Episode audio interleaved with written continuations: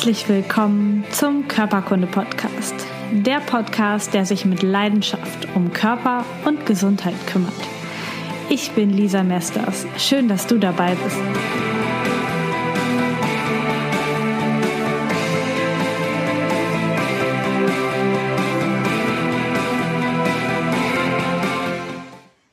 Willkommen beim Körperkunde-Podcast. Ich habe heute Eileen und Norman bei mir im Interview und das wird super spannend für euch. Ich freue mich total, dass die beiden zugesagt haben und heute hier sind. Die beiden sind Geschäftspartner und Lebenspartner bei Superior Mind und arbeiten als Coaches äh, mit dem Programm von Bob Proctor oder auch mit ihm zusammen. Und ihr seid strahlend, energiegeladen und super gesund, so wie ihr hier heute sitzt. Total schön. Norman, vielleicht magst du einmal sagen, was ihr gerade so alles macht, wie euer Tag so aussieht und was ihr so ganz genau macht. Also vielen, vielen Dank zunächst einmal für die Möglichkeit, dass wir hier sind und für deine Zeit. Was Aline und ich genau machen. Also wir arbeiten sehr, sehr intensiv mit Einzelpersonen, aber auch mit Unternehmen zusammen. Überwiegend wirklich geht es um das Thema Ziele setzen. Was will ich wirklich im Leben erreichen? Nicht Ziele, von denen ich weiß, wie ich sie erreichen kann oder denke, wie ich sie erreichen kann, sondern wirklich Vision. Und da begleiten wir unsere Teilnehmer immer sehr intensiv, ähm, nehmen sie für sechs Monate mindestens an die Hand und ja, es ist super spannend, super freudig und macht ganz, ganz viel äh, Spaß einfach. Ja, ja das ist halt cool. Ja. Ihr seid nicht immer so, wie ihr heute, oder wart nicht immer so, wie ihr heute hier sitzt. Das habe ich schon erfahren.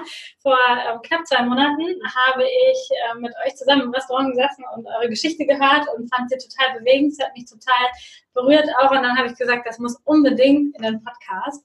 Eileen, erzähl doch mal, bevor du krank geworden bist, was mhm. warst du für ein Mensch? Wie, wie wart ihr vielleicht auch? Was, was wart ihr für Menschen in der Zeit? Und wie bist du dann krank geworden? Wie war das? Also nimm uns mal mit. Sehr gerne. Wir nehmen euch auf die Reise mit und machen mal eine Lupe drauf. So gerne. Also Norm und ich, wir sind jetzt ähm, knapp fast acht Jahre ein Paar.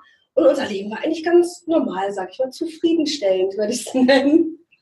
Und ja, Norman war ähm, im Architekturstudium, ich war Bankkauffrau, alles war gut, zweimal ungefähr im Jahr vielleicht einen Urlaub gemacht, einen kleinen, ähm, Montag bis Freitag gearbeitet, alles war soweit okay. Aber um ehrlich zu sein, war ich emotional und gedanklich nicht so, wie ich nach außen geschienen habe. Ich war halt dieses ähm, Everybody's Darling oder ja, ich wollte einfach von jedem gemocht werden, um ehrlich zu sein, aber innen drinne sah es sehr, sehr kaputt bei mir aus. Ich habe viel so an die Vergangenheit gedacht. Ich hatte viele negative Gedanken über mich selber, über die Menschen, über das Leben und habe mich wirklich von Wochenende zu Wochenende gehangelt. Und ähm, ja, habe immer, wenn ich irgendwie aus dem Haus ging, mir ein Lächeln aufgesetzt und gesagt, okay, Hauptsache keiner merkt es dir an, weil ich auch keine Lust hatte auf Fragen, was ist mit dir los? Und es waren viele Depressionen, die wir gemeinsam zusammen durchgemacht haben, wo Norm mich unterstützt hat einfach. Und ja, das war unser Leben, so für uns damals zufriedenstellend. Also eure Familie und Freunde haben von außen gesagt, boah, tolles Paar, toller Job, alles ist in Ordnung, und aber in euch oder also in dir oder in euch war mhm. es aber nicht so. Ja. Genau, richtig. Ja. Also es, ähm, ich habe es relativ schnell immer zeigen können bei Norman und Norman hat es auch, ich glaube zwei, dreimal erinnere ich mich an Situationen, wo Norman wirklich mir körperlich zusammengebrochen ist, weil innen drinne so viel Druck war, Druck nach außen. Ähm, ja, vielleicht mag Norman kurz erzählen, wie das Gefühl einfach auch bei ihm war. Sehr gerne. Also, wie es Aline gerade schon gesagt hat, ähm, wir sind seit acht Jahren circa zusammen. Und es war anfangs super, super schön. Wir haben viel Sport gemacht, wir haben viel unternommen, sind verreist, so gut es ging damals mit den finanziellen Mitteln natürlich, die zur Verfügung standen. Und ja, ich habe Architektur studiert, aber auf einmal wurde Eileen krank. Und wir wussten nicht, wie es gekommen ist. Wir wussten nicht, was der Grund dafür war. Das hat uns viele, viele Monate wirklich extrem zurückgehalten. Ich denke, es ist am besten, wenn sie die Geschichte einmal erzählt. Ich erzähle dann gleich gerne, was der Grund dafür war und was sie getan hat, um wieder gesund zu werden. Aber das war so ein ganz, ganz starker Schnitt so in unserem Leben. Auf der einen Seite natürlich ist, wurden uns die Füße oder der Boden unter den Füßen weggerissen. Und wir wussten damals nicht, was der Grund dafür ist und warum es uns passiert. Ja, ja, ja, total spannend. Vielleicht magst du einmal reingehen. Was war ja. die Diagnose? Was, was ist die Erkrankung gewesen, die du hattest? Und wie war so der Verlauf der Erkrankung? Genau. Das war relativ ähm, ganz am Anfang schon, dass Mama immer gesagt hat, irgendwas stimmt bei dir nicht. Ich hätte viel Kopfschmerzen gehabt und bin zum Nasennebenhöhlenarzt gegangen und die haben immer wieder gesagt, ja, es ist einfach ihre Allergie, die sie haben, alles ist und so weit okay. Aber ganz tief in mir habe ich gemerkt, irgendwas stimmt hier nicht. Und ich habe irgendwie beim vierten oder fünften Arzt kam die Diagnose, Frau Bohr, wir müssen durch die Röhre schieben, weil irgendwas passt da nicht bei Ihnen im Kopf. Und in der Nase, irgendwie passt da was nicht. Dann haben wir die Diagnose bekommen, ja, gut, da ist irgendwas in den Nasennebenhöhlen, in den Stirnhöhlen, da sind so ein paar Dinge, die müssen wir einfach rausnehmen, rausoperieren. Und ich erinnere mich auch noch, Norman und ich, wir haben uns also meinen ganz großen Traum, einmal nach New York zu fliegen, äh, erfüllt.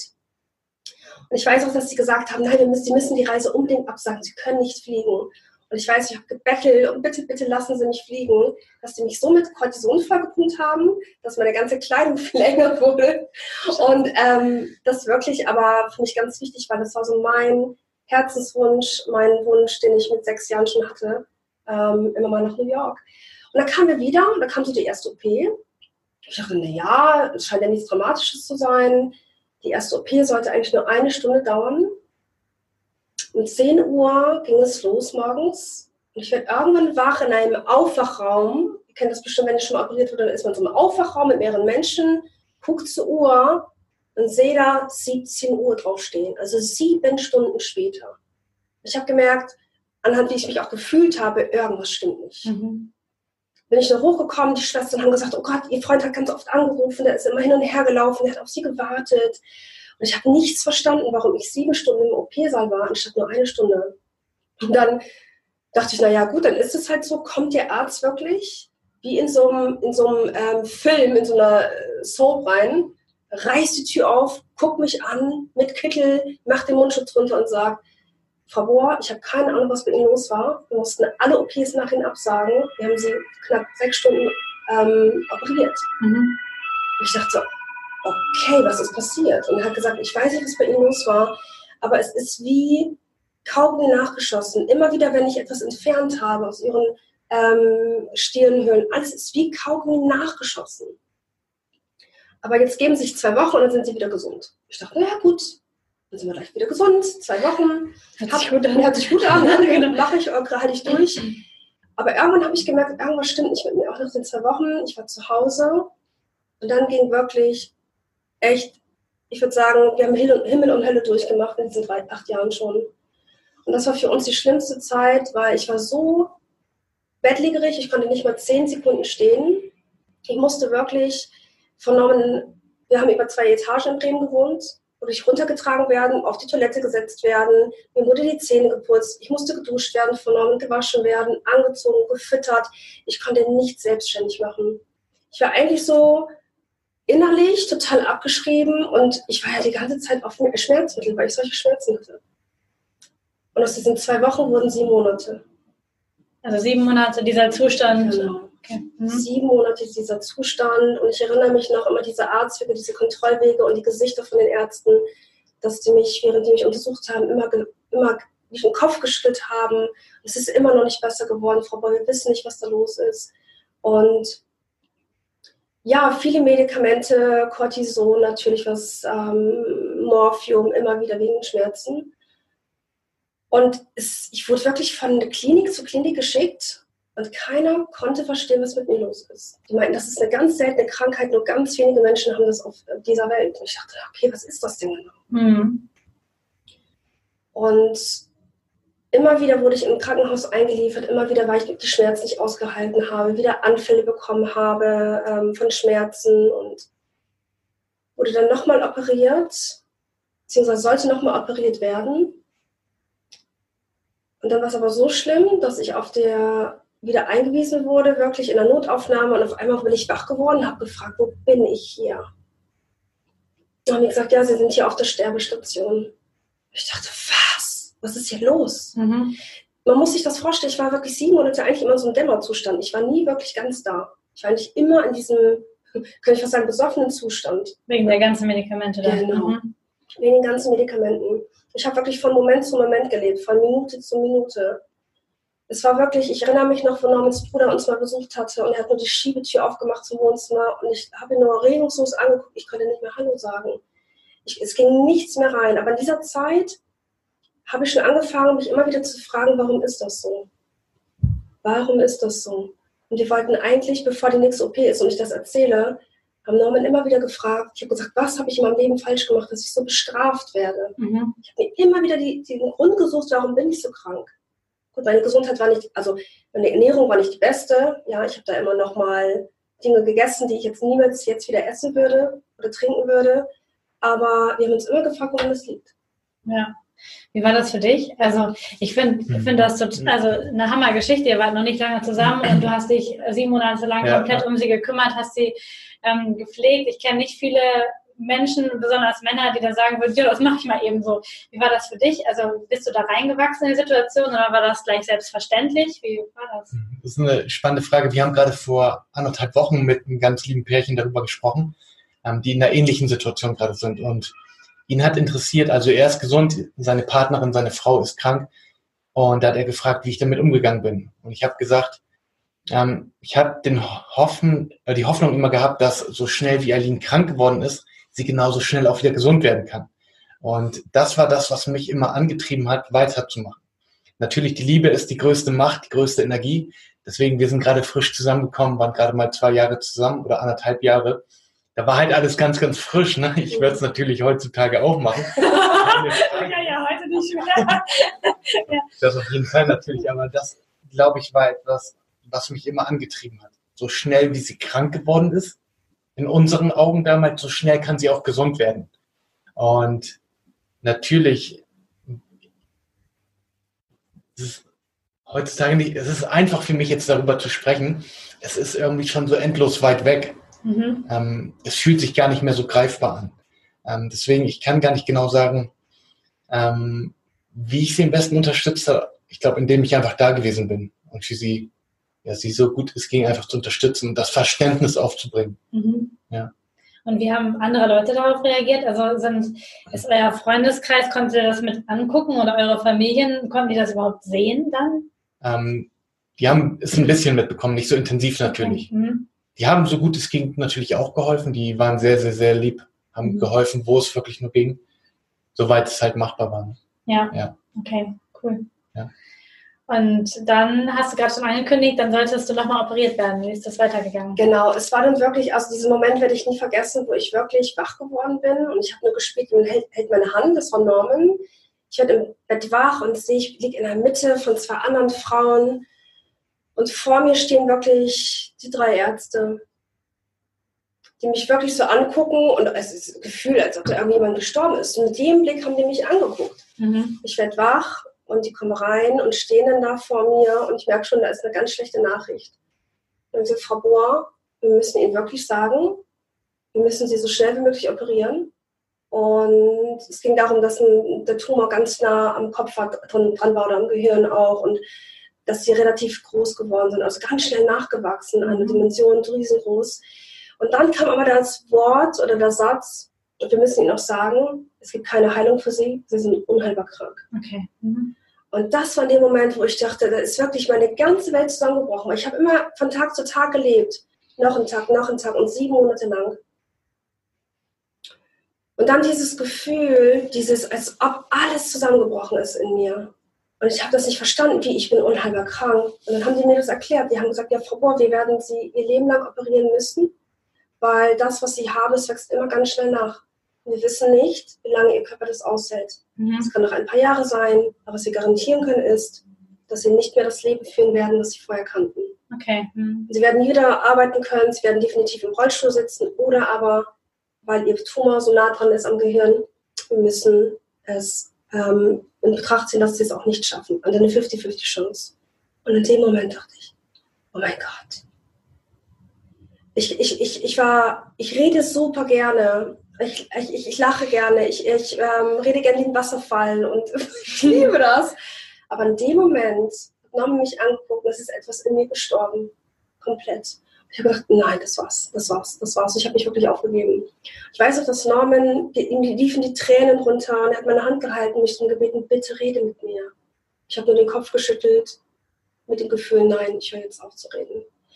Und auf einmal ging dieses Geweine los. Neben mir die Nachbarin ähm, im Krankenhaus im Zimmer, hat angefangen zu weinen. Die sollte in vier Monaten sterben, weil die irgendwie eine ganz schlimme Hautkrankheit hatte.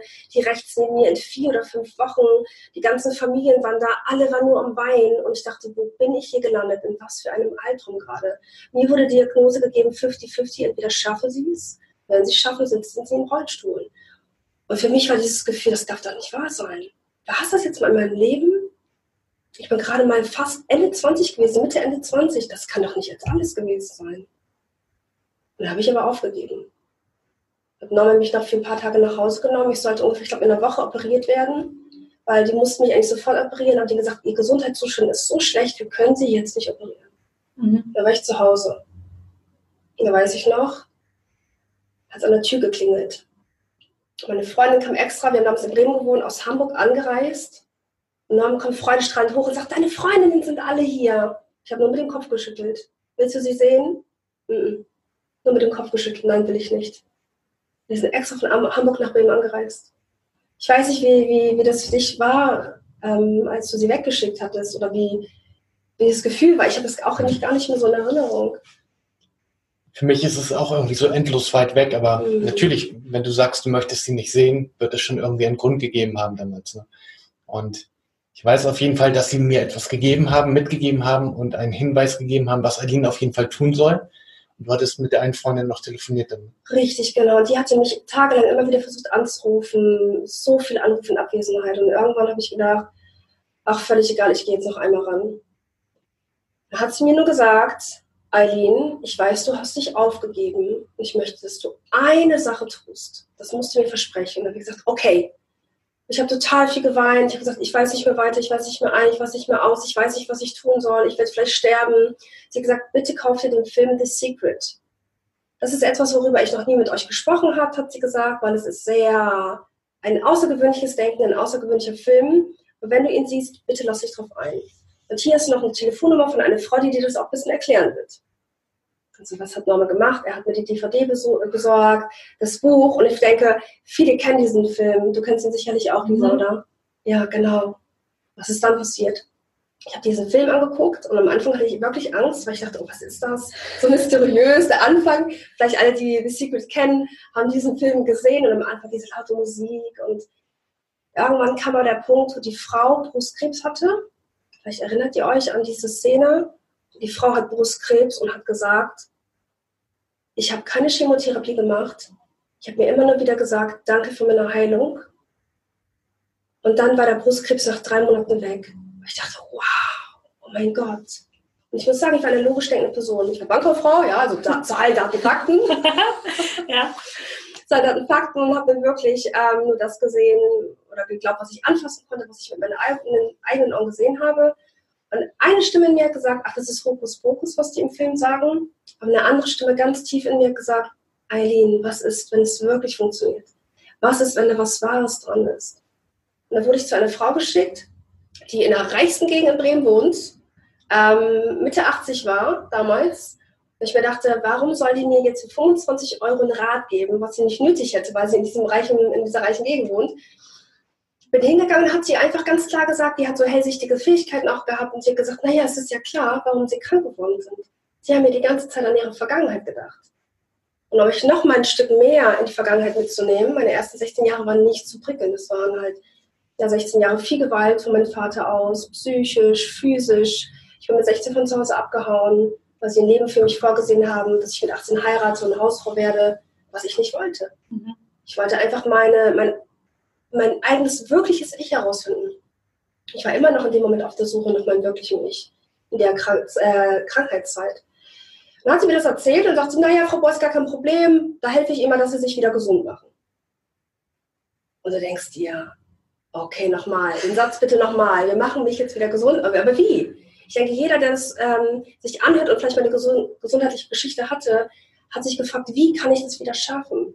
Unabhängig von den ganzen ähm, Sätze von den Ärzten, wie dramatisch schlimm es ist. Ja.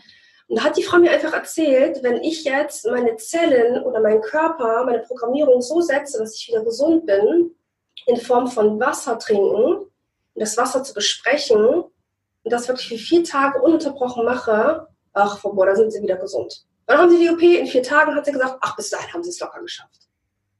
Und da war wieder die Stimme.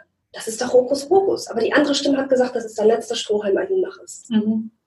Mhm. Ja, krass, vor allem, wenn ein paar Tage vorher da drei Ärzte stehen und die sagen dir, da ist kein Weg und dann ist da eine Frau, die du nicht kennst, die irgendwo wohnt, die für 25 Euro tatsächlich dann sagt, trink mal Wasser. Ähm, und du hast es aber gemacht dann. Ne? Was hast du genau gemacht? Also was hat die dir so ganz genau gesagt, was du machen musst und was hast du dann vier Tage lang gemacht? Genau, also das ist wirklich eigentlich so einfach, aber es ist, glaube ich, das Wichtigste daran, dass du daran glaubst. Ich gehe da gleich noch tiefer mit rein. Ich erinnere mich noch, meine Mama hat mich dann wieder nach Hause gefahren, Norman kam zu mir und hat gesagt, und?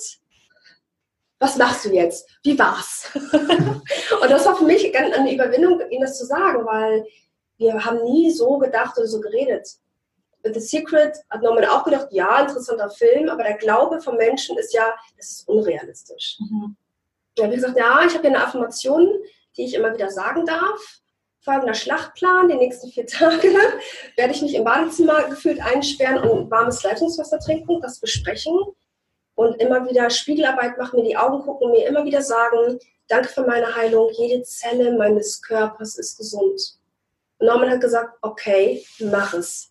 Meine Mama hat auch gesagt, bitte mach es. Aber du musst dran glauben und es war für mich mein letzter Strohhalm. Ja. Hast du nicht gedacht, das ist ein bisschen verrückt? Natürlich am ersten Moment schon, klar, auf jeden Fall. Aber das war somit die letzte Möglichkeit, mhm. der letzte Strohhalm und wir waren offen für alles. Ja. Ja. ja.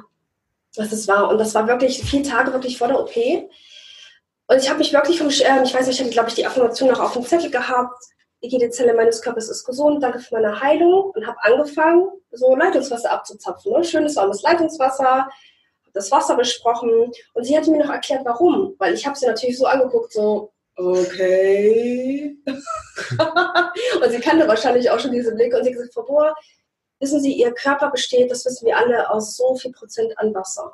Du weißt es wahrscheinlich ganz genau, oder? 70 Prozent oder ungefähr 70, so. 80, genau. Nee, genau, weiß ich auch nicht. Ich bin kein Zahlendaten. Nee, nee, überhaupt nein. Ich suche auch nicht mehr so sehr, nicht so sehr, aber das war etwas, was für mich logisch war. Ja, der Körper besteht aus 70 bis 80 Prozent Wasser. Dachte ich, und jetzt, Frau Bohr, hat Ihr Körper eine Information, Sie sind krank. Dachte ich, okay, ja, das macht auch Sinn. Er hat gesagt, wenn Sie jetzt neue Informationen reinbringen in Form von Wasser, ähm, dann ist es wie so, wie so eine stille Post, ja. Eine Zelle sagt der anderen Zelle weiter, sie sind wieder gesund. Ach ja, du bist gesund. Übrigens, neue Information, Eileen ist jetzt gesund. Und das hat sie mir so lustig erzählt. Da dachte ich, okay, das mache ich. Und sie hat gesagt, und der Grund ist, sie müssen ganz viel Liter Wasser, also wirklich viel Wasser trinken und immer wieder die Information rein. Immer und immer wieder. Das darf in die letzte Fingerspitze rein, in den letzten Fußzeh, den tiefsten Fußzeh rein. Überall muss es hin. Deswegen ganz viel Wasser trinken. Und ich hatte nicht gerne Wasser getrunken. Ich sage euch das ganz ehrlich. Ich war so der damalige, damals war ich so ein Cola-Mensch, Cola fand das Sprite. Ja. Komplett. Oh Gott, ich würde nicht mehr einen Tropfen runterbekommen jetzt mehr. Und in dem Moment habe ich das wirklich einfach gemacht. Habe mich im Badezimmer hingesetzt, habe immer wieder Wasser getrunken. Und dann habe ich das echt ein paar Minuten gemacht, bestimmt fast auch eine Stunde am Stück. Und was ist passiert? Mein Glaube, da war wieder die Stimme, was machst du hier, du bist doch verrückt. Denkst du wirklich, du bist hier gesund? Und die andere Stimme hat gesagt, Eileen, mach weiter, mach weiter, mach weiter, mach es. Wenn die Frau in The Secret das wirklich erlebt hat, du kannst es schaffen, komm, komm, komm. Und es kam immer dieses Gefühl von, ich sage euch das ganz ehrlich, ich hatte unglaublich schlimme Selbstmordgedanken über sieben Monate gehabt, wo ich bei Liegerich war. Und ich habe gesagt, ich gebe auf, ich kann nicht mehr. Ich habe so viel in meinem Leben gekämpft, die ersten 16 Jahre dann von zu Hause weg, dann mich auch wieder da wieder durchgekämpft. Warum muss ich jetzt schon wieder kämpfen, habe ich mich gefragt. Warum? Aber eine ganz kleine Flamme war in meinem Körper, die gesagt hat, du willst doch leben. Du willst mit Namen noch was Großartiges erleben, reisen, eine Familie gründen, all diese Sachen. Du willst doch noch. Also stand ich da und habe das Wasser wieder getrunken und habe mir ins linke Auge reingeguckt und gesagt, Danke für meine Heilung, jede Zelle meines Körpers ist gesund. Ich bin ins rechte Auge reingeguckt und wieder gesagt, danke für meine Heilung, jede Zelle meines Körpers ist gesund. In das Glas reingesprochen mit genau dem gleichen Satz, das getrunken und mir vorgestellt, wie jetzt das komplette Wasser am Körper verteilt wird und jede Zelle in meinem Körper die Information bekommt.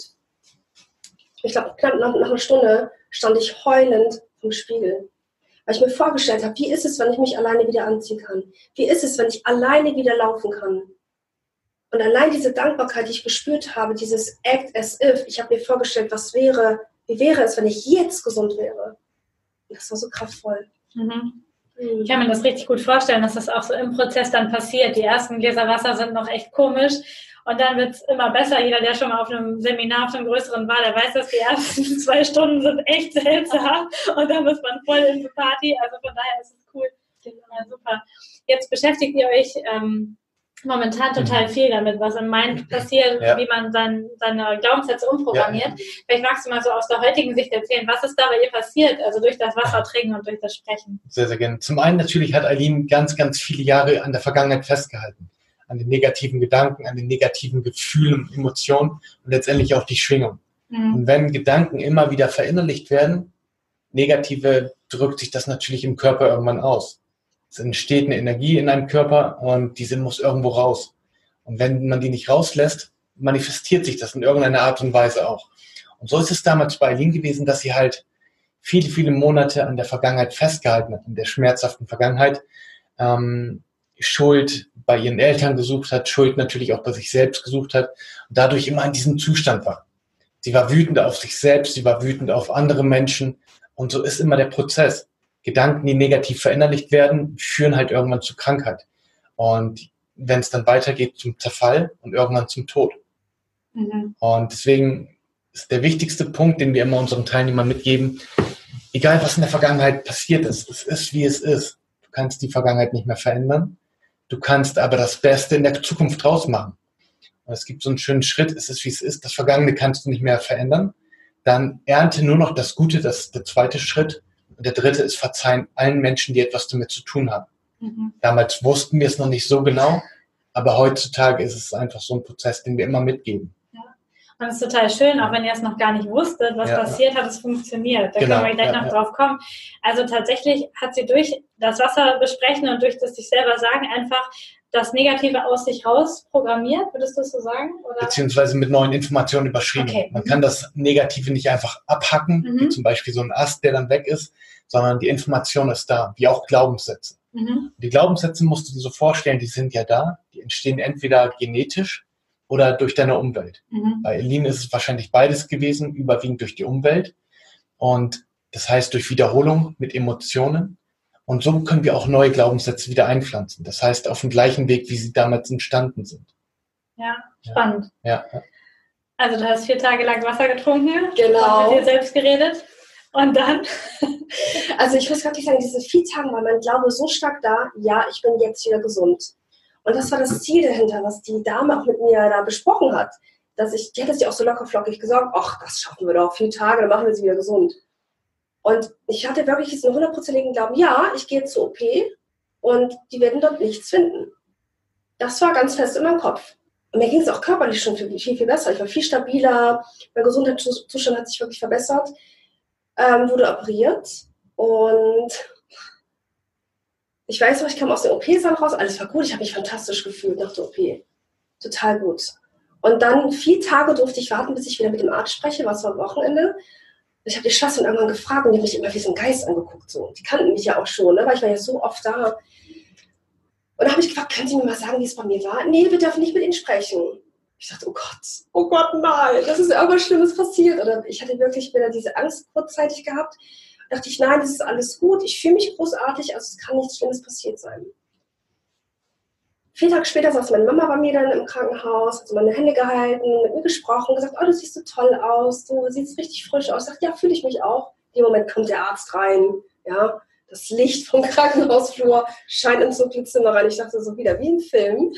Macht die Tür auf, guckt mich an sagt, Frau Bohr, ich muss mit Ihnen und Ihrer Mama unter sechs Augen sprechen. Bitte sofort mitkommen. Ich dachte, oh Gott. So dramatisch, wie man sich das nur vorstellen kann. Wortlos sind wir diesen langen Flur lang gelaufen, in ein Zimmer, hat uns gebeten, dass wir uns hinsetzen, bitte setzen Sie sich beide hin. Hat sich dann gegen die Tischkante angelehnt und hat die ganze Zeit nur auf den Boden gestarrt. Gesagt, Frau Bohr, ich weiß nicht, was passiert ist bei Ihnen. Und innerlich hatte ich wieder kurz Angst gehabt. Was ist da los?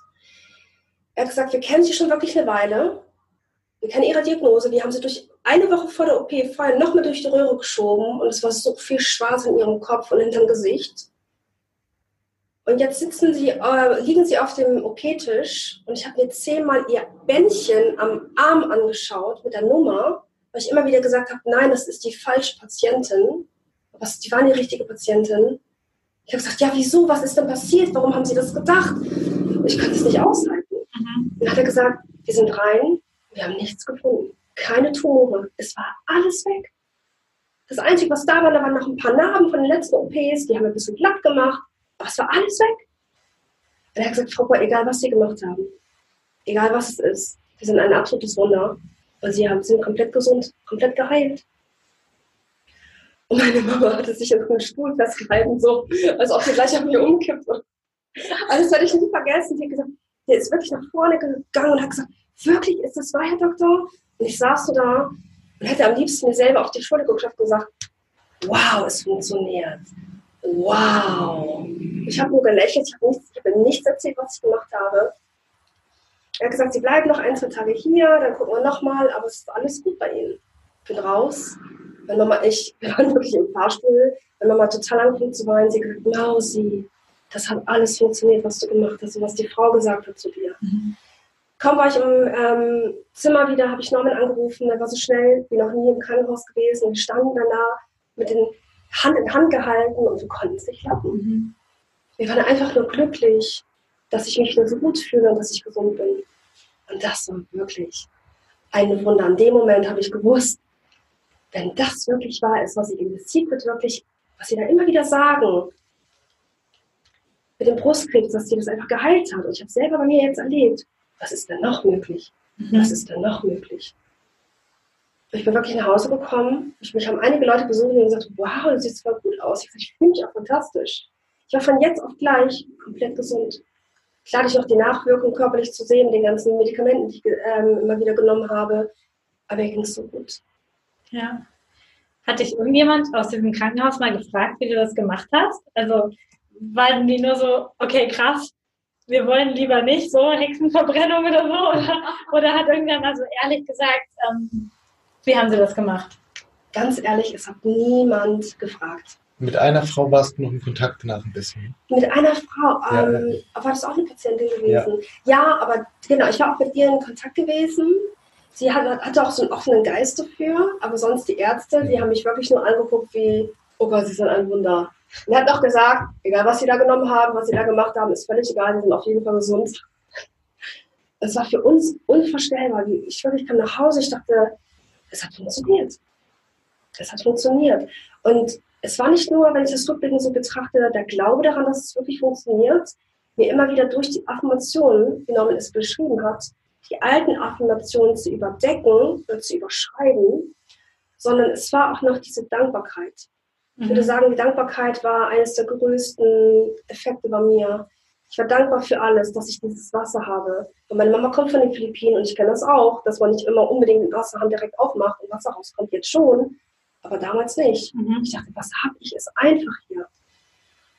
Und ich war für alles dankbar, für alles dass ich auf einmal dann besser stehen konnte, dass ich mich irgendwann selber anziehen konnte wieder. Alles, für alles war ich dankbar. Und diese Dankbarkeit hat mich die ganzen Tage getragen und erst recht danach. Ja.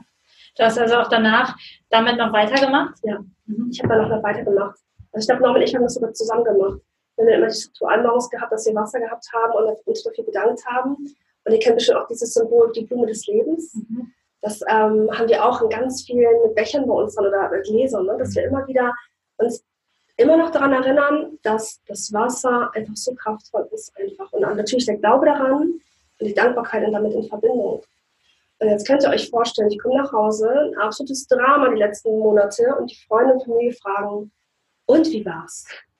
Und jetzt überlegt euch mal, wie, welche Gesichter ich geschaut habe, als ich gesagt habe, ja, da waren gar keine Tumore mehr da. Ich habe sie zwar schwarz auf weiß auf so einem schönen Bild, aber es war weg. Ich habe es ganz wenigen Menschen erzählt. Und die haben alle gesagt, nein, Eileen, es kann nicht sein. Medizinisch gesehen ist es unmöglich. Ähm, ach, die haben da bestimmt irgendwas gemacht.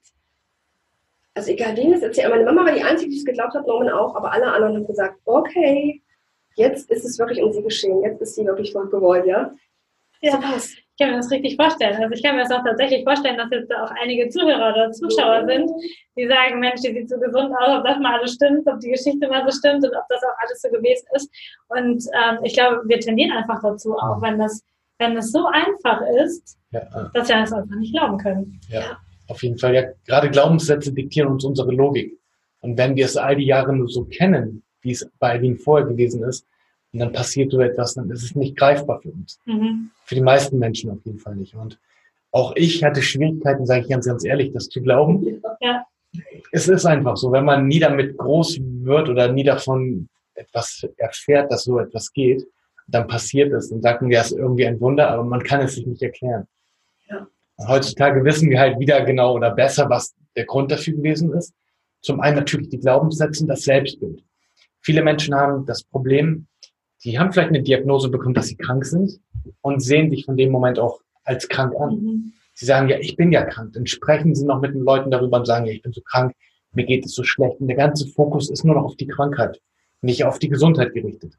Und was wir gelernt haben, ist, wenn jemand eine Krankheit hat, ist einfach nur ein ganz, ganz kleiner Teil vom Körper krank und der restliche Teil ist ja meistens noch gesund. Es ist also so viel gesund und so wenig krank. Aber der Fokus auf diese Kleinigkeit, auf diese Krankheit, ähm, sorgt dafür, dass es größer und größer wird. Mhm. Wie sagt man aus dem Mückenstich ein Elefant oder wie? Aus dem fliegenden Elefant, genau. genau.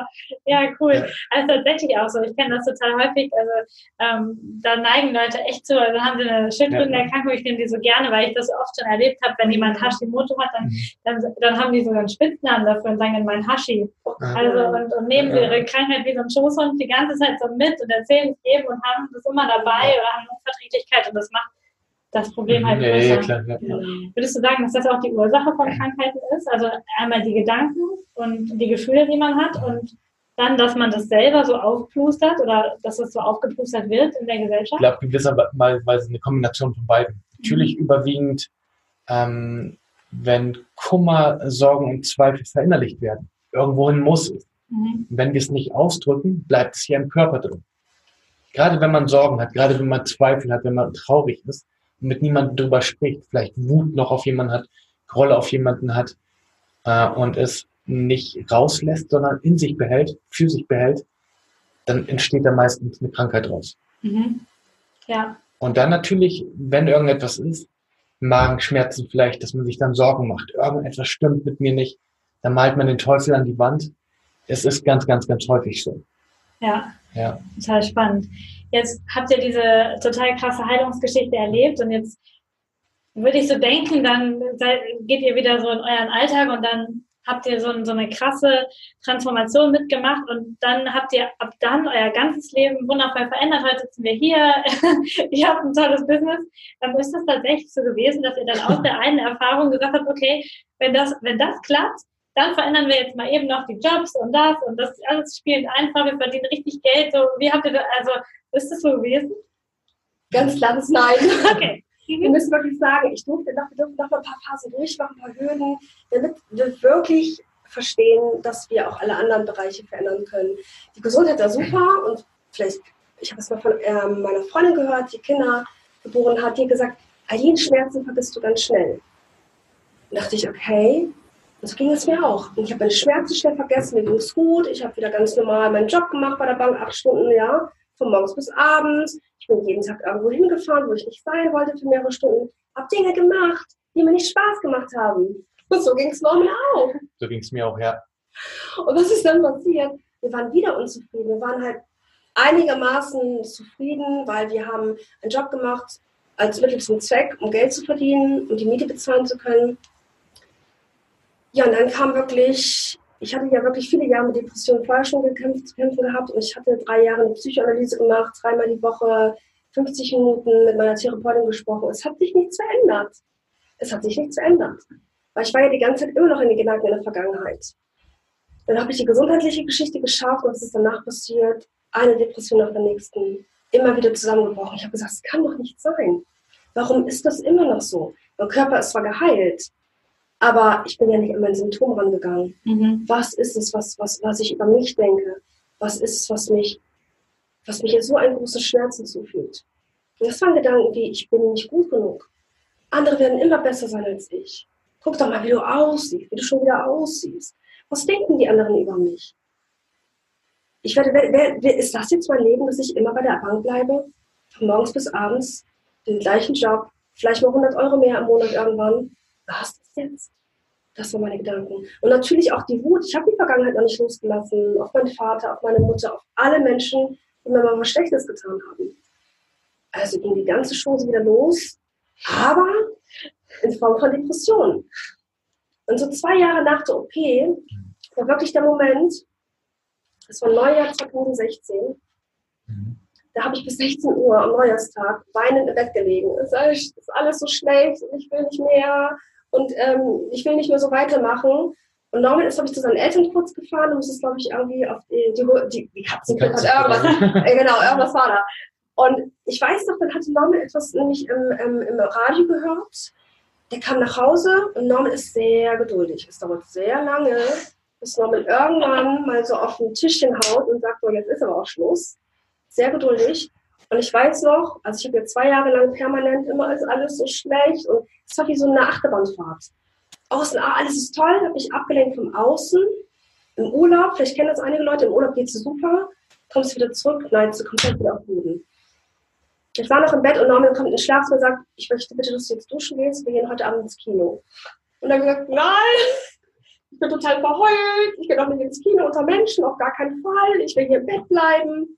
Und dann gesagt, ich möchte jetzt, dass du bitte jetzt, jetzt duschen gehst und wir gehen nachher ins Kino. Und Norman kann gerne mal erzählen, was so während der ganzen Autofahrt passiert ist. Ich dachte, was will der mich denn ins Kino schleifen? Spinnt der denn? Mir geht's total schlecht. Ich möchte in meinem, in meinem, in meinem, in meiner Opferrolle möchte ich jetzt gerne bleiben, ja? Aber Norman hatte was ähm, während der Autofahrt zu seinen Eltern hin und zurück immer wieder gehört.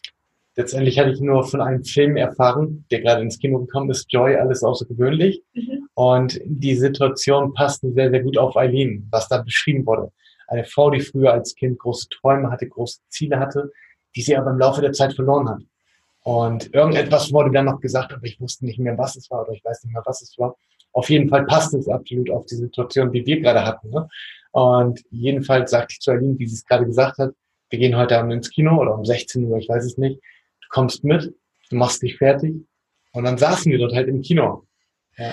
Ich werde das noch nie vergessen. Ich habe ich hab den Schal bis hier oben hochgezogen, ähm, irgendeinen Kapuzenpulli und ich wollte die Leute auch gar nicht, ich wollte die nicht hören, ich sehe nichts hören und nichts sehen. Und saß also total grimmig in diesem Kinofilm und dachte, was muss ich da für einen blöden Film jetzt gucken? Und dann ging dieser Film los. Ich habe mich so mit dieser Frau identifiziert, dass die einfach ein echt miserables Leben hatte. Die hat in einem kaputten Haus gelebt, ähm, geschieden, der Ehemann hat im Keller gewohnt, die Eltern, die Beziehung war auch total schlecht, Rechnung kam rein, konnte sie nicht bezahlen, alles war ein Auf und Ab. Ich dachte, das ist eigentlich relativ ähnlich. Weil bei uns war es nicht nur. War nicht der Ex-Mann im Keller? das immerhin nicht. Okay. Ja, aber bei uns war es wirklich, also von den Emotionen, von der Psyche her ging es bei mir rauf und runter, aber dementsprechend auch, waren auch die Finanzen, so auch unsere Beziehung. Das hieß nicht, dass immer alles super war. Das hat auch gekracht und dann war wieder alles gut und dann wieder, das war ein, eine, eine Emotionsachterbahn, die sehr anstrengend war. Vor allem für Normen anstrengend ähm, und für andere Menschen anstrengend auch. Also saß ich in diesem Film und dann kam auf einmal dieser Moment, wo sie gesagt hat, jetzt, jetzt ändere ich mein Leben und ich mache wirklich diese Erfindungen, was in diesem Film war. Ich mache das, was Liebe zu tun.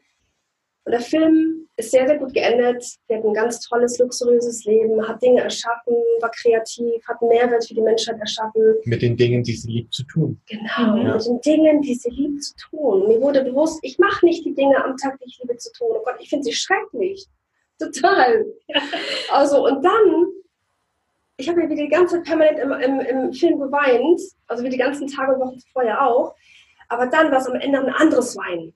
Alle sind schon aufgestanden und ich saß bei meinem Kinosessel und dachte, jetzt ist es soweit. Und Name guckt mich an, schon so, was, was weinst du denn jetzt? Was ist denn jetzt los? Was, komm, erzähl mal, Schätze, was ist jetzt los? Da habe ich gesagt, erinnere dich an dieses Datum. Heute ist der 1.1.2016. Und ich verspreche dir und ich schwöre dir, bei allem, was ich hier habe, was du sehen kannst, ab heute werde ich nur noch das machen, was ich liebe zu tun. Und ich war wie besessen. Ich bin nach Hause gefahren, komplett, und ich weiß nicht, was ich gemacht habe, aber ich habe entschieden, ich werde dieses Leben nicht mehr so weiterführen. weil ich wusste, wenn ich es weitermache, werde ich wieder krank. Mhm. Und ich war krank, ich war emotional wirklich am Boden immer und immer wieder. Und draußen das Pokerface aufzusetzen, aber bei der Bank hat meine Chefin gesagt, Frau Bohr, Privates und Berufliches bitte trennen. Egal, wenn es Ihnen schlecht geht oder wenn Sie Probleme haben, lassen Sie das bitte vor der Tür hier. Mhm. So wurde mir das immer wieder gesagt, so wurde ich auch erzogen von meinen Eltern und das habe ich geliebt. Ich dachte eigentlich ganz ehrlich, ihr könnt mich alle mal. Ich will jetzt endlich das Leben leben, was ich leben will. Aber das haben wir auch nicht sofort gemacht. Sondern The Secret habe ich mir dann wieder angeguckt, ich weiß nicht, wie viele hunderte Male. Und da kam mir Bob Proctor. Bob Proctor mit den grauen Haaren, am Anfang der Sprecher, der sagt, du kannst alles haben, was du willst. Und da dachte ich, okay, ich gucke es mir immer wieder an und immer wieder an. Ich dachte, ja, ich möchte alles haben, was ich will. Ich möchte glücklich sein, ich möchte ein bisschen mehr Geld auf dem Konto haben, ich möchte mehr Freizeit haben und ich möchte das machen, was ich liebe zu tun. Und vielleicht, die zuhören, fragen sich auch, ja, aber wie macht man das denn? Wie bekommt man das? Ich habe mich einfach auf die Suche gemacht und immer mehr mit Persönlichkeitsentwicklung beschäftigt, ähm, mit dem Mindset, wie kann ich das jetzt, was ich schon gelernt habe mit meiner Gesundheit, auch für andere Bereiche schaffen. Ich glaube, das ist ganz wichtig, sich auf die Suche zu begeben, erstmal die Möglichkeit irgendwie herangetragen zu bekommen. Vielleicht bekommen ja, jetzt auch Leute durch das Video die Möglichkeit an sich herangetragen, was ich total schön finde, die Idee. Und dann sich auf die Suche zu machen, die Möglichkeit so wahrzunehmen einfach und immer wieder zu suchen und zu schauen, sich Mut zu holen von anderen Menschen, das finde ich total cool. Ihr habt dann noch eine richtig spannende Reise gemacht, auch eine spannende geschäftliche Reise. Die kann man sehr cool auf der Webseite von den beiden nachhören und nachlesen. Ihr könnt das, äh, ich verlinke euch das auf jeden Fall. Was ich jetzt gerne noch wissen würde, ist, was ist für euch heute Gesundheit? Also wa was ist für euch der Zustand von Gesundheit? Wie würdet ihr das definieren? Ich beschreibe es mal so. Gesundheit ist für mich letztendlich einfach der Zustand oder die, ja, einfach der Zustand, in dem du all die Dinge tun kannst, die dir Spaß machen, die dir Freude machen, ohne irgendwelche Einschränkungen zu haben. Mhm. Ganz, ganz kurz zu mir. Ich habe früher viele Jahre Eishockey gespielt. Mhm. Ich habe mit sechs Jahren angefangen. Dann, ja, die ersten Jahre saß ich nur auf der Bank, weil ich nie gut genug war. Mein älterer Bruder hat immer mitgespielt und ich habe mir gesagt, entweder kann ich aufhören oder ich mache weiter, ich trainiere härter, ich werde besser und werde besser und werde besser.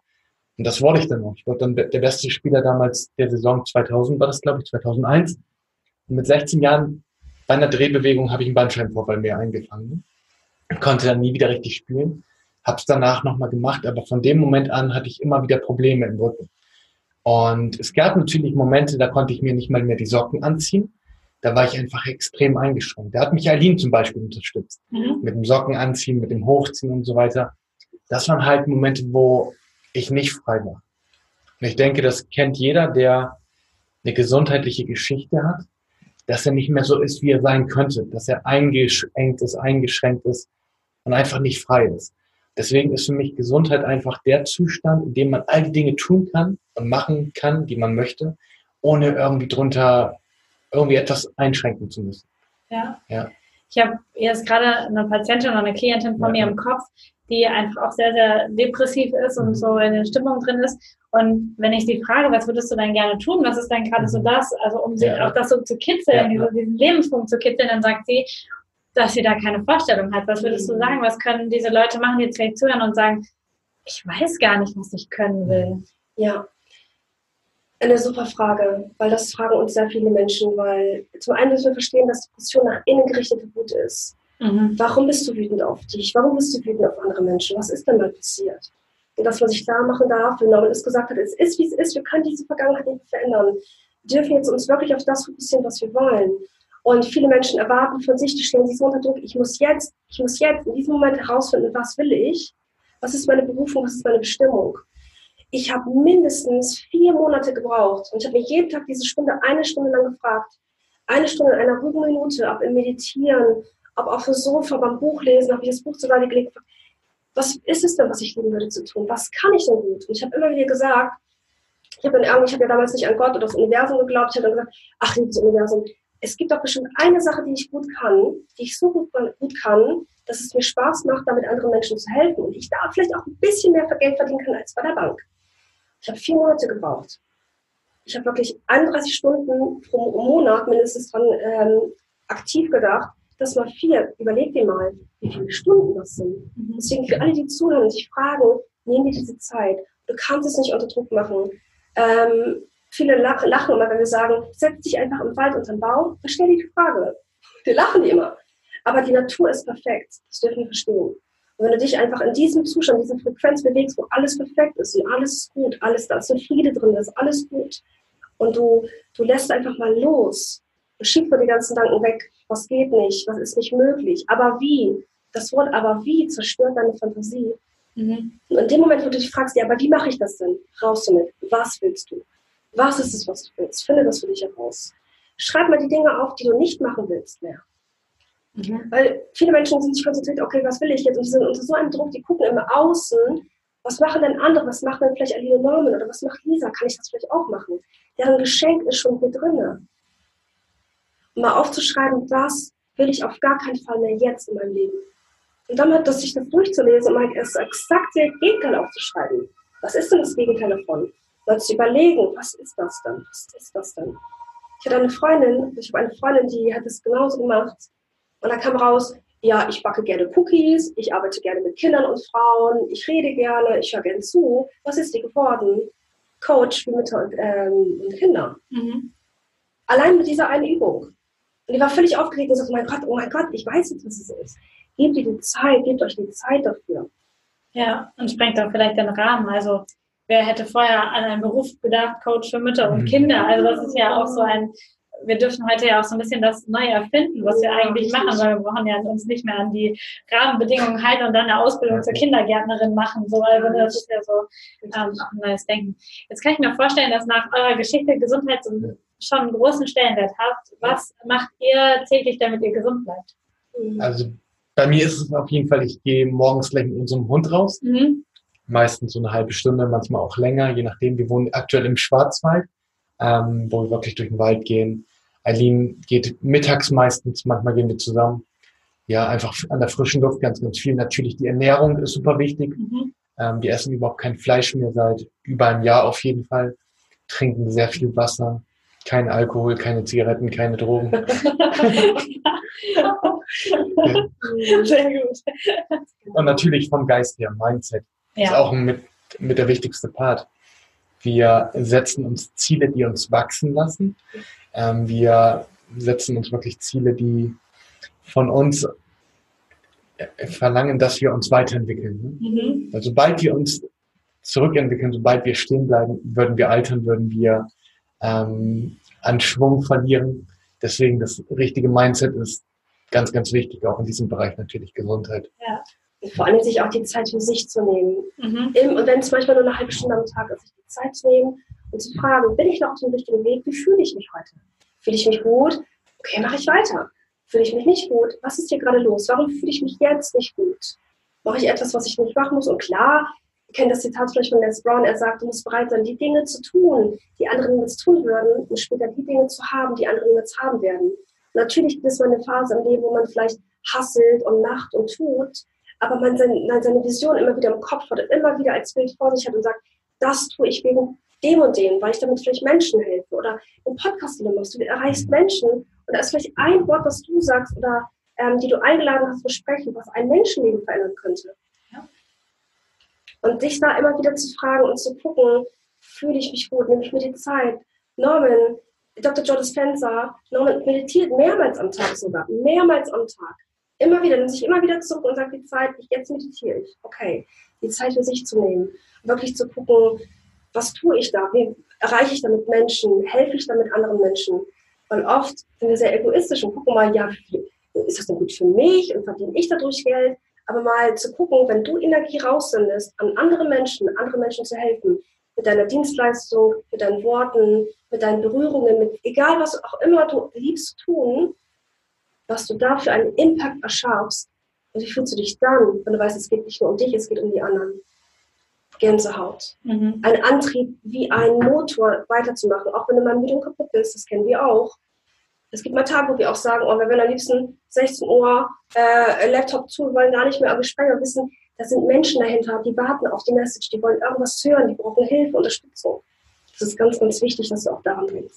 Ja, genau. voll cool. Was macht ihr denn, wenn so alte Glaubenssätze doch mal wieder hochkommen und vielleicht so die alten Gefühle nochmal wieder kommen? Es wird ja sicherlich so Momente geben, so Trigger geben, wo man einfach dann nochmal an früher denkt. Ist das dann bei dir das Tool Meditation, um da wieder in deine Kraft zu kommen oder was macht ihr dann? Also meditieren tue ich wirklich einfach überwiegend, um zu mir zu kommen, um die Kraft zu mir zu finden. Wenn mal alte Glaubenssätze hochkommen, negative Selbstbild, ähm, dann zum einen den Fokus wieder auf das, was ich möchte, mhm. beziehungsweise einmal gucken, gibt es noch irgendwie einen Grund dafür, weshalb ich mich jetzt darauf fokussiere. Also Glaubenssätze sind ja einfach ganz, ganz tief im Unterbewusstsein einprogrammiert. Das, was im Unterbewusstsein ist, kontrolliert uns zu 96 bis 98 Prozent, circa am Tag, Stunde, die Woche, den Monat, das Jahr. Weil die meisten Glaubenssätze kriegen wir im Babyalter, also in einer Zeit, an die wir uns gar nicht mehr erinnern können. Aber die meisten Menschen nehmen genau diese Programmierung mit ins Grab, weil sie sich niemals bewusst werden, dass sie Glaubenssätze haben, oder dass sie wissen es vielleicht, aber sie wissen nicht, dass sie die verändern können. Deswegen, wenn bei mir so etwas passiert, wieder der Fokus auf das, was ich möchte. Es gibt so ein schönes Beispiel von Dwayne Johnson. Ihr kennt ihn möglicherweise, den Schauspieler The Rock. Und er hat auch viele negative Dinge in der Kindheit erlebt, in seinem Jugendalter. Und er meint es so, er beschreibt es so, stell dir vor, dass all die Dinge so eine Wand sind hinter dir und du kannst nur nach vorne gehen. Das ist die Wand hinter dir mit den schlechten Dingen und es gibt nur den Weg nach vorne. Und es hilft mir auch immer zu sagen, das ist Vergangenheit, das war negativ und es gibt nur die Richtung nach vorne. Ja, nicht so oft zurückschauen ja, zu der Wand. Ne? Ja, ein schönes anderes Beispiel. Ähm, der Rückspiegel im Auto ist ganz, ganz klein und die Frontscheibe ist ganz, ganz groß. Du kannst nicht nach vorne fahren, wenn du die ganze Zeit im Rückspiegel schaust, also wenn du die Vergangenheit schaust.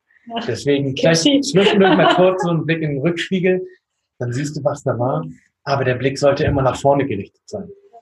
Ah, schönes Beispiel, kann man sich sehr gut vorstellen. Ja. Total. Und nutzt auch gerne Musik. Also, ja. als du gefragt hast, was machst du, wenn du merkst, okay, es kommt Lausitz Klar arbeiten wir für Mindset dran, aber wir drehen die Musik so laut in, auf in der Wohnung, dass wir erstmal das wegtanzen oder einfach das Leben feiern, dass wir darauf fokussiert sind, wie gut geht es uns eigentlich? Mhm. Musik ist so kraftvoll, ja Musik auch beim Meditieren hörst oder, oder ähm, für dich einfach, das unterstützt mich persönlich total und ich kann von jetzt auf gleich mein Gefühl, wenn ich mich nicht gut fühle, das verändern, komplett. Ja, ja. das ist, glaube ich, auch echt super wichtig für alle, die jetzt gerade im Krankheitsprozess sind, vielleicht auch gar nicht so schlimm, also gar nicht so konfrontiert mit dem Tod, aber sich nicht gut fühlen, einfach immer wieder dafür sorgen. Also immer wieder über den Tag schauen, wie kriege ich das hin, dass ich mich gut fühle. Ja, und auch eine lustige Filme gucken. Also für die, die gerade eine gesundheitliche Geschichte haben, immer lustige Filme gucken. Alles, was du nur finden kannst, schau es dir an. Lach viel, lache, lache, lache, lache. Mhm. Verändert was, ne? egal, ja. Ja, egal warum man lacht. Ja, genau. Ja.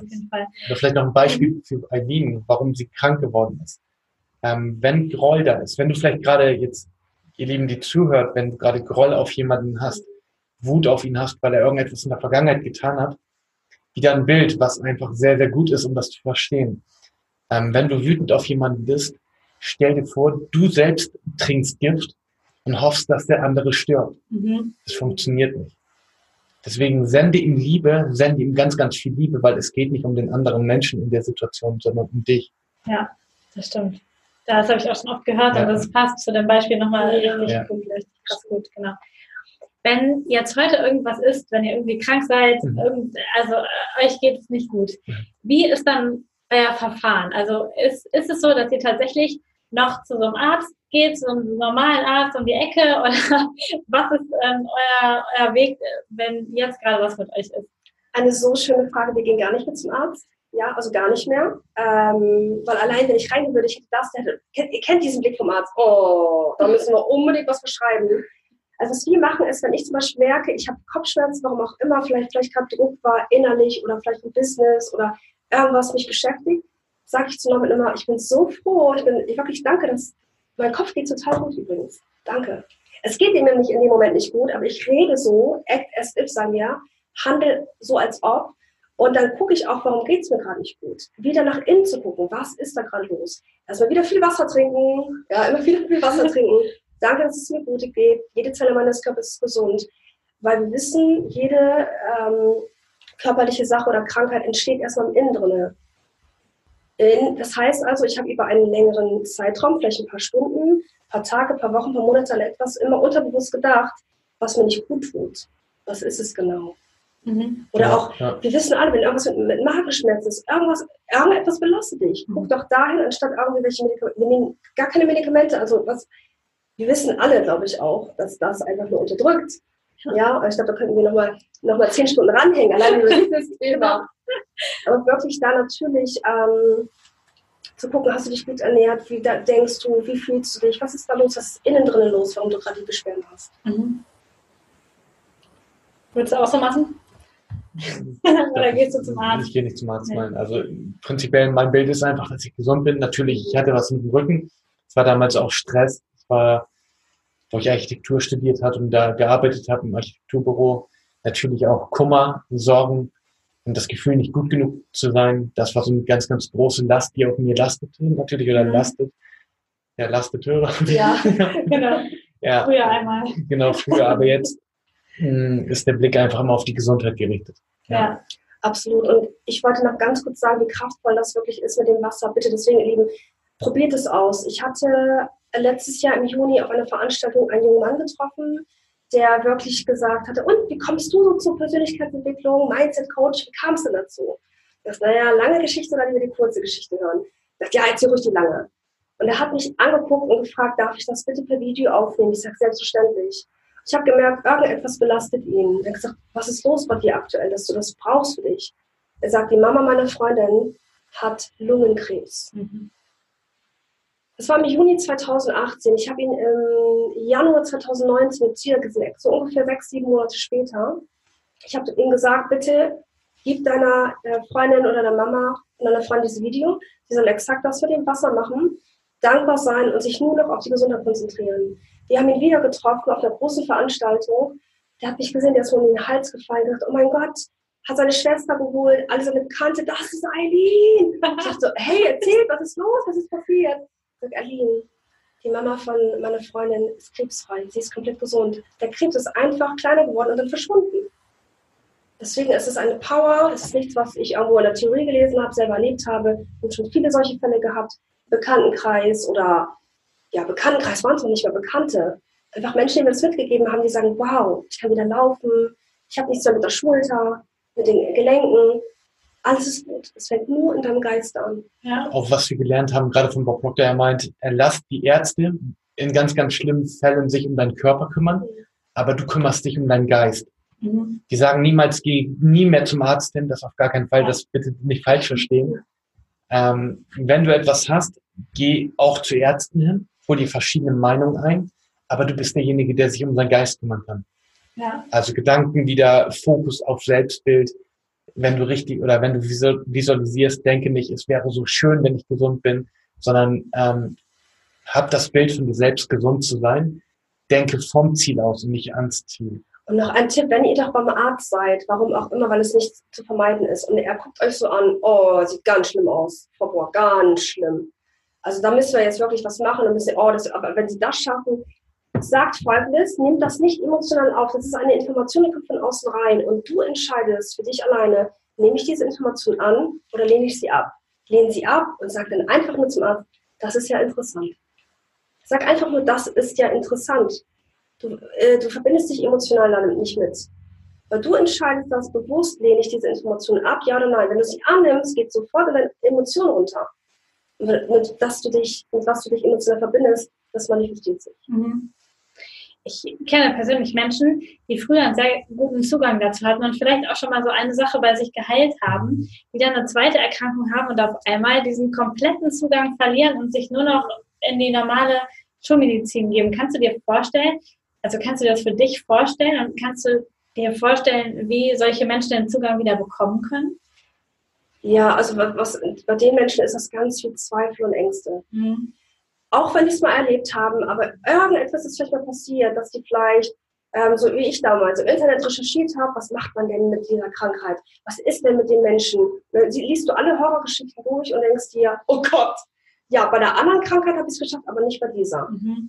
Und das sind Ängste und Zweifel. Und Ängste und Zweifel sind dann Nummer eins Killer an deinem Leben. Das heißt, erstmal zu verstehen, woher kommen die denn die Ängste? sind die wirklich immer drin oder habe ich sie irgendwie durchgelesen im Internet? Und wirklich zu sagen, okay, es ist vielleicht so, aber ich weiß doch, wie es funktioniert. Und sich wieder nur darauf zu fokussieren, was sie will. nur den Fokus darauf. Wirklich keinen Fokus mehr, okay, die Krankheit ist vielleicht da, aber keinen Fokus mehr darauf legen. Mhm. Total spannend. Und ich glaube, andersrum ist es auch ganz wichtig, jetzt hast du deine echt dramatische Geschichte erzählt mhm. und du hast eben schon gesagt, naja, die Schulter geht auch wieder besser oder das Knie. Also äh, die Technik, die du gesagt hast, mit dem Wasser funktioniert für jede Art Erkrankung. Also ja. es reicht, es würde auch der Fußpilz am Fuß alles funktionieren, komplett. Oder? Es ist, es ist, du darfst es natürlich annehmen und gucken, was ist da genau, warum mhm. habe ich das? Dich darum kümmern und zu sagen, ja, und jetzt weiß ich, wie es funktioniert mit dem Wasser. Alles komplett. Egal was es war, wir haben alles bis jetzt wirklich gemacht. Normans Bandscheibenvorfall alleine. Mhm wirklich, es war fast parallel, als ich wieder gesund wurde, hatten, genau, ich wurde wieder gesund und Norman hatte, er konnte nicht mal morgens aus dem Bett raussteigen. Er konnte nicht mal aus dem Auto raussteigen. Er wollte mich von der Verabredung von meiner Freundin abholen. Ich angerufen, ich kann nicht aufstehen. Es tut mir leid, ich kann nicht mal musste auch abholen. Ich musste ihm die Socken anziehen, alles. Und da haben wir genau das Gleiche gemacht. Exakt das Gleiche mit der, Band, mit der Bandscheibe. Aber ich denke, da ist es auch wieder eine Kombination. Natürlich, ich war beim Chiropraktiker, mhm. der an die Symptome mitgegangen ist. Natürlich bin ich mit dem Mindset an die Symptome gegangen.